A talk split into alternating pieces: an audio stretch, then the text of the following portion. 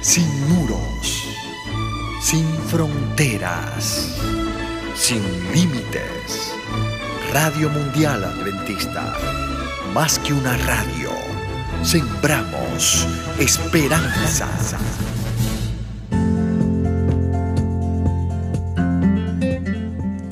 Hola querido, tus oraciones tienen mucho poder. ¿Alguna vez has sentido como si tus oraciones no llegasen al cielo? Sabes, en ocasiones nos sentimos como los náufragos que están en una isla desierta y que lanzan sus mensajes dentro de una botella con la esperanza de que algún día alguien venga a rescatarles. Y yo mismo he tenido en ocasiones esta actitud de orar, querido, de una manera un poco mecánica, sin demasiada expectativa de recibir una respuesta de parte de Dios. ¿Te ha pasado esto a ti también? El apóstol Santiago nos dice que la oración eficaz del justo puede mucho y lo dice en Santiago 5:16.